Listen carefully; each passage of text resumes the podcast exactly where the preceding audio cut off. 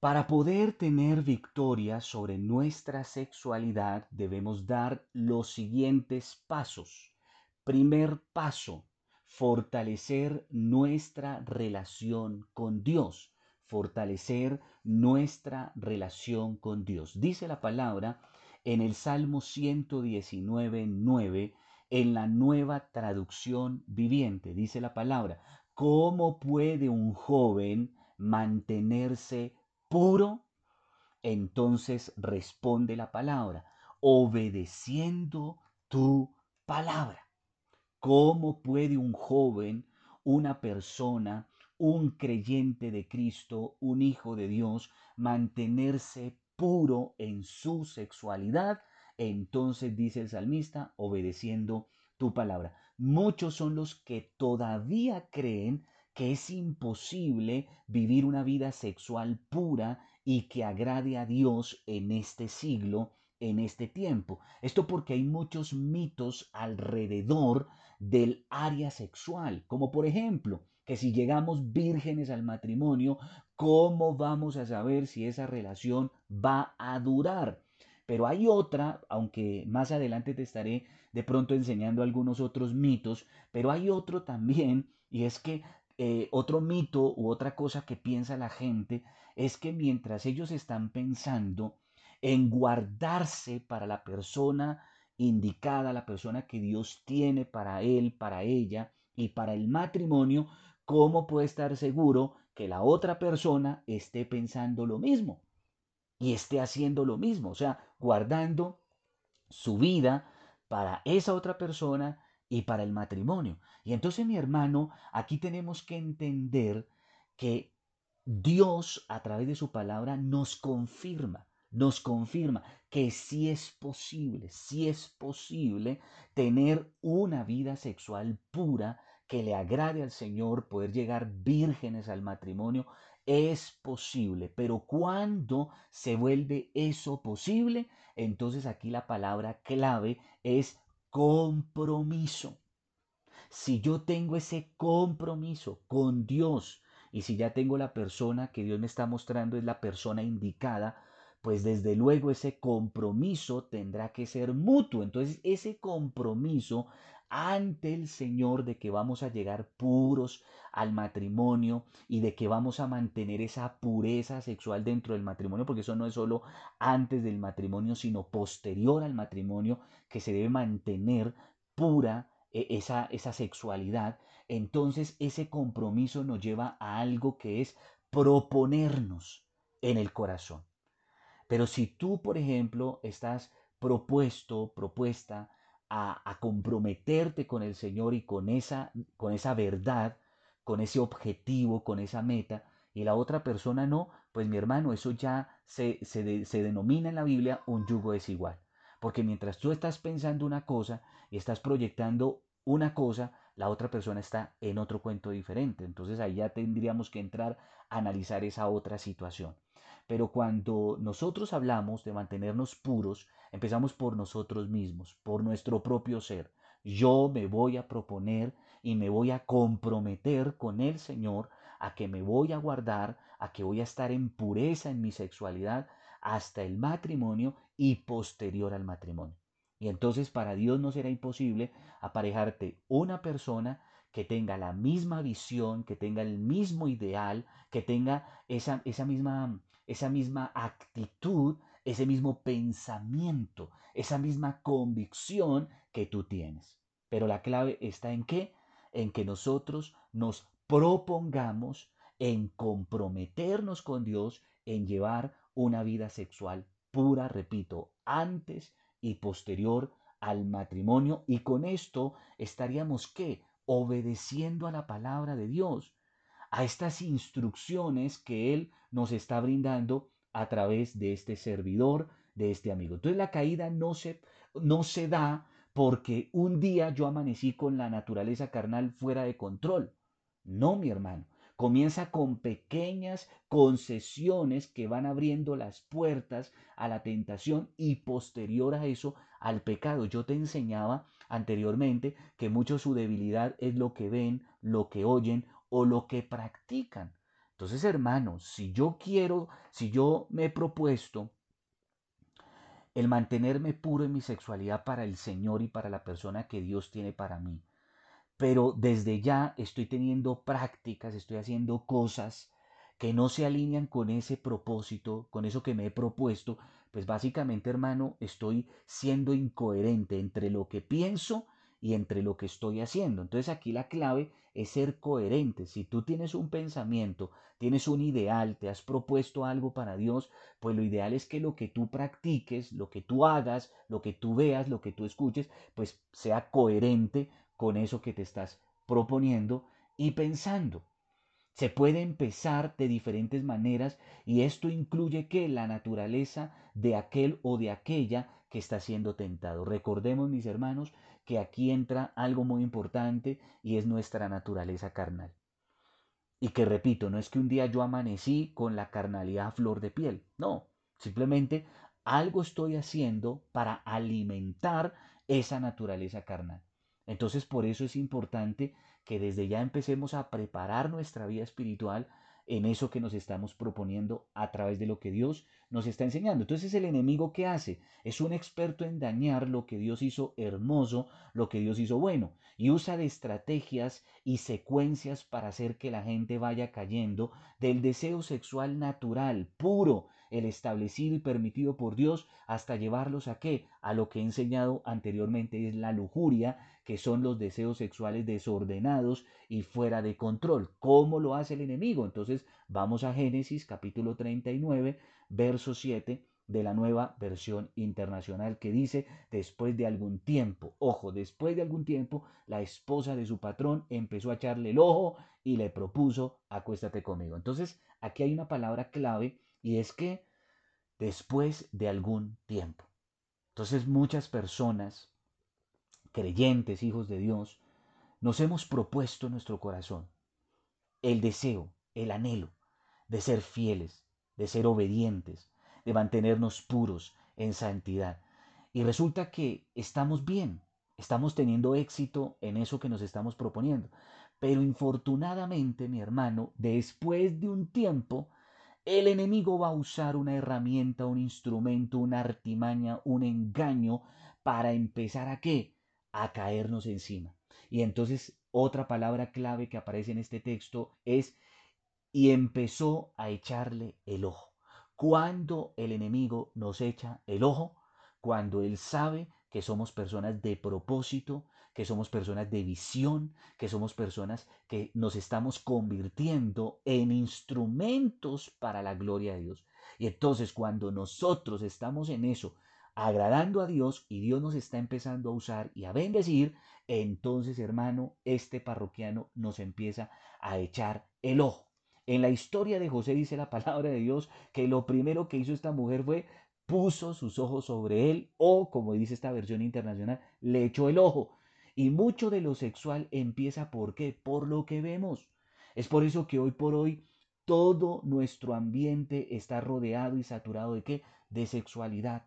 Cualquier programa, cualquier actividad, cualquier publicidad, propaganda, tiene que tener una connotación de lo sexual. ¿Y eso por qué? Porque lo he enseñado anteriormente, lo sexual es lo que vende. Y, es una falacia decir que solamente es hacia el hombre, hacia la mujer también. Entonces muchas de las estrategias que usa desde hace bastante tiempo los publicistas y cada día cogen más intensidad en la medida que va avanzando la tecnología en los medios de información es colocar algo sexual, algo que atraiga sexualmente. ¿Para qué? Para luego vender un producto porque la sexualidad, mis queridos, vende. Y entonces esas imágenes sexuales se vuelven que imágenes en nuestra mente. Esas imágenes en nuestra mente luego se convierten en qué? En una imaginación o en imaginaciones. Y esas imaginaciones posterior a eso se convierten en qué? En fantasías sexuales que luego queremos llevar a la práctica. Sí, porque eso después de que se convierte en una fantasía, automáticamente nuestro instinto, nuestras pasiones, nuestra carnalidad, tiene que sacarlo a flor de piel, tiene que hacerlo una realidad. Y muchos se justifican en que Solo por ver o imaginar no tiene nada de malo, no tiene nada de pecado. Pero el Señor Jesucristo es claro en su palabra cuando dijo en Mateo 5, 27 al 28 de la nueva traducción viviente, Mateo 5, 27 al 28, han oído el mandamiento que dice no cometerás adulterio. Está hablando de la práctica, o sea, del acto. Pero Jesús lo lleva mucho más allá, porque todo comienza en la mente, todo comienza en nuestros pensamientos, todo comienza en nuestro corazón. Entonces por eso el Señor lo lleva más allá de lo que solo la ley había establecido, era la práctica, el acto.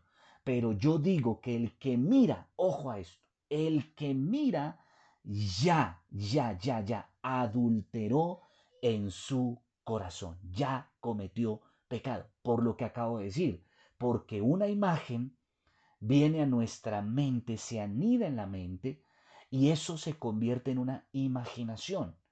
Automáticamente, eso es un ciclo automáticamente esa imaginación se convierte en una fantasía y la fantasía se convierte en un acto. Por eso Jesús va más allá de la ley. La ley establecía que solamente el adulterio era coger a una persona en el acto. No, Jesús dice antes del acto.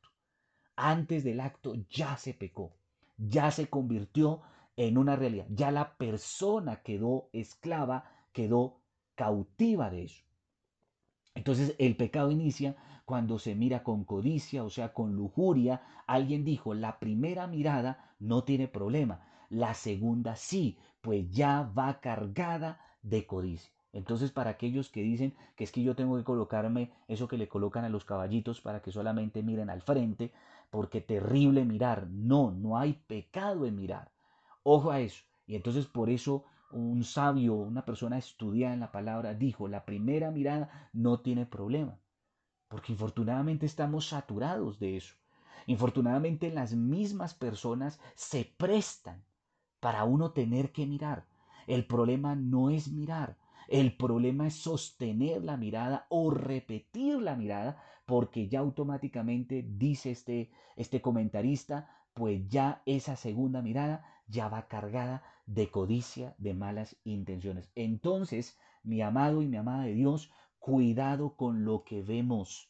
Cuidado con lo que permitimos entrar a nuestra mente y que luego se anida en el corazón para convertirse en un hecho, en un acto. El adulterio y el pecado sexual comienza en nuestra mente y eso lo sabe el enemigo, por eso bombardea tanto a hombres como a mujeres con ese deseo sexual llevado a la lujuria. El enemigo hace creer que en la lujuria está la plenitud de la satisfacción, pero esto es falso, es una gran mentira del enemigo. El placer solamente es eso, algo temporal, algo momentáneo, pero que posterior a eso lo que te deja es vacíos, lo que te deja es esclavitud, lo que te deja es enfermedad mental, espiritual y aún física. Hoy en día la sexualidad es algo trivial, es algo que simplemente se da de cualquier manera y muchas personas están entregando eso tan valioso, eso tan hermoso que Dios ha puesto en nuestras vidas.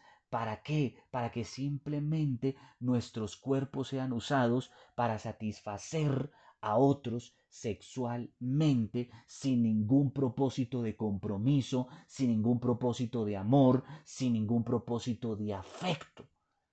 Entonces, mi hermano, cuidado con eso. Esta mujer de la Biblia comenzó ¿qué? Mirando a un muchacho simpaticón que se la pasaba de un lado para otro porque trabajaba en la casa ahí de, de su esposo era el mayordomo, entonces constantemente lo veía y esta mujer empezó, ya fue a imaginar, pasó de mirar a imaginar y ya después de imaginar esta mujer ya empieza a proponer, pero no se queda solo en la propuesta, termina casi violando a José porque pasó a qué? al acto, al acto. Entonces esto nos deja ver que ni, ni, los hombres, ni las mujeres, ni creyentes, ni no creyentes estamos exentos de caer en estas trampas del enemigo. Muchos son los que tienen la idea de que si están viendo imágenes sexuales todo el tiempo, eso solo los afecta a ellos y no le están haciendo mal a nadie con eso. Pero eso no es cierto, es parte del engaño del enemigo que pensemos eso porque la persona comienza en su mente a desarrollar una mentalidad de lo sexual y es ahí donde la persona comienza a buscar formas de cómo lo que está viendo e imaginando y se convirtió en una fantasía se vuelve ahora una realidad, o sea, todo lo que está viendo llevarlo qué? A la práctica y lo va a hacer con su esposa, o sea, con su pareja, o lo va a hacer, ¿por qué no?, con personas familiares, con amigos, compañeros, mejor dicho, hermano, esto es una cosa impresionante. Por eso hoy en día Tantas personas andan buscando que a otras personas y no porque busquen un compañero, una compañera, no están buscando una persona con la cual compartir su vida, una persona a la cual amar, sino simplemente están buscando es una persona para qué? Para satisfacer sus deseos y fantasías sexuales. Esa lujuria se ha venido entonces eh, despertando en su mente, en su corazón, fruto de irla que alimentando por mucho tiempo. Repito, esto no surge de un momento a otro. Por eso dice la palabra, después de un tiempo. O después de un tiempo de no estar bien comprometido con Dios, le viene la tentación, o después de un tiempo de uno estar alimentando esas pasiones y esos deseos, pues hermano, empieza uno a caer en problemas. Hoy hay cientos de personas adictas al sexo, al sexo, perdón. Esto quiere decir que no encuentran satisfacción. Todas estas personas que están adictas al sexo simplemente son personas que no han encontrado llenar el vacío que hay en su corazón, que no logran la satisfacción a plenitud, entonces lo buscan en una persona, lo buscan en otro, en otro se están volviendo mendigos de amor mendigos de afecto, pero mientras sigan haciéndolo fuera de la cobertura y fuera de los parámetros de Dios, pues simplemente siempre van a descubrir que van a quedar más insatisfechos, más vacíos, más tristes, más desilusionados, con heridas en su corazón, frustrados y entonces con la tendencia a recopilar eso malo que hay en su vida en otras personas. Entonces llegará la persona que Dios sí tiene para él, que Dios sí tiene para ella, pero como su corazón está tan sucio, tan contaminado, tan esclavo y tan dañado, lo que van a darle a la otra persona no es amor, no es afecto, no es lo que la otra persona anhela y necesita, sino le van a dar, es, perdóneme la expresión, toda la basura que hay en su corazón. Cuando la sexualidad busca imponerse, busca que el abuso, el maltrato ya simplemente deja de ser esa, esa, sexualidad establecida y permitida por Dios para ser una lujuria controlada. ¿Por qué? Por espíritus inmundos de pecado. Es por eso que surgen los actos de depravación, como lo son las violaciones, los acosos, las infidelidades, la pornografía, la masturbación, entre otras cosas, un total desorden, un total desenfreno. Otra parte sensible por donde va a tratar de entrar el enemigo es a través de qué? De nuestro oído, o sea, de las cosas que escuchamos. En este aspecto es la mujer la más sensible en lo que escucha. Si ella permite halagos o palabras bonitas de personas que de antemano sabe no le conviene, porque son personas casadas o tienen otro compromiso o llevan una vida disoluta va a tener problemas esa mujer que se deja seducir, que se deja encantar por lo que le están hablando. Fácilmente puede enredarse en una relación con consecuencias negativas para su vida. La mejor manera para evitar la caída es cuidando que nuestra relación con Dios, afinando nuestro oído a la palabra de Dios y fortaleciéndonos en el poder de la fuerza a través de que de la oración y repito, de la guía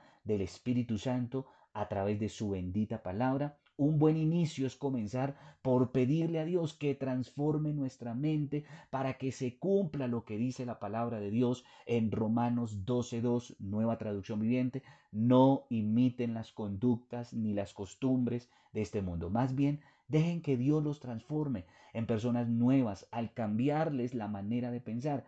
Entonces aprenderán a conocer la voluntad de Dios para ustedes, la cual es buena, agradable y perfecta. Cuando empiezas a descubrir cuáles son esas, cuál es esa buena, perfecta y agradable eh, eh, voluntad de Dios para tu vida, no solo en el área sexual, sino en tu ministerio, en tu matrimonio, en tu empresa, en tu economía, en todo, cuando tú permites que Dios te transforme tu mente, tus pensamientos, cuando tú le entregas al Señor por completo tu vida.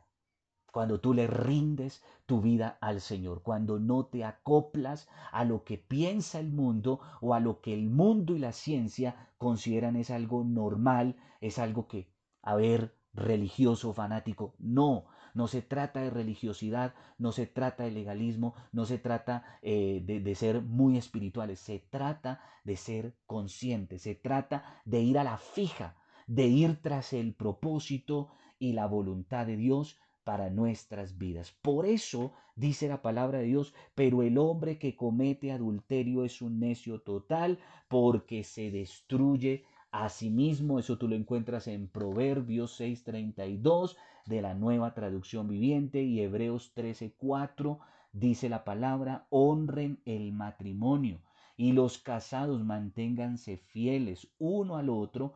Con toda seguridad Dios juzgará a los que cometen inmoralidades sexuales y a los que cometen adulterio. Entonces Dios nos está llevando en este tiempo que a honrar lo que es hermoso de Dios a lo que es precioso, a lo que es honorable, a lo que es algo solemne, como lo es la sexualidad, el matrimonio. Entonces hay que empezar a volvernos un poquito chapaos a la antigua. Muchos creyentes todavía piensan, si yo no robo, si yo no mato y hago una cantidad de barbarias, eso sí sería un pecado terrible, pero dejar, pero, pero, pero, pero déjame decirte algo, déjame decirte algo en esta oportunidad. No en vano, dentro del decálogo o los diez mandamientos dados a Moisés, está uno que dice, no adulterarás, no fornicarás, no codiciarás a la mujer de tu prójimo, a la mujer que no, que no es la mujer de Dios para ti o el hombre que Dios tiene para ti. Entonces no se trata solo de decir que porque yo no robo, que porque yo no mato o hago otro tipo de cosas, entonces pues lo sexual no tiene ningún problema. No porque está dentro de la ley del Señor, dentro de sus parámetros, dentro de sus ordenanzas. Él considera estos pecados sexuales tan graves como los demás pecados que le ofenden y que Él abomina. Y entonces surge una pregunta muy importante acá y es, ¿con qué estás luchando? ¿Con qué estás luchando en este momento? Porque eso con lo que estás luchando es a lo que tienes que vencer, es a lo que le tienes que entregar al Señor y decidirte obedecer la palabra de Dios. Solo el Señor puede ayudarte. Y como dice la palabra en primera carta a los Corintios 10:13, las tentaciones que enfrentan en su vida no son distintas de los que atraviesan otros. Y Dios es fiel, no permitirá que la tentación sea mayor de lo que puedan soportar. Cuando sean tentados, él les mostrará una salida para que puedan resistir. Este y muchos consejos prácticos los podemos encontrar en la bendita palabra de Dios. Estos y otros consejos prácticos los vamos a poder encontrar en la bendita palabra de Dios. Por eso quiero invitarte para que no te pierdas la continuación de este tema, de esta serie tan importante, y es el fortalecernos en nuestra sexualidad. Porque la Biblia misma nos da todo lo que necesitamos, todas las herramientas para poder llevar una vida pura, recta y agradable a los ojos de Dios, una vida que merezca las promesas, las bendiciones del Señor en todas las áreas de tu vida. Deja que el Señor transforme tu mente, tus pensamientos, tu corazón, entrégale a Él todo. Y entonces te acordarás de mí que el Señor es fiel y entonces tendrás esa satisfacción, esa felicidad completa en tu vida. Dios te bendiga. Paz de Cristo.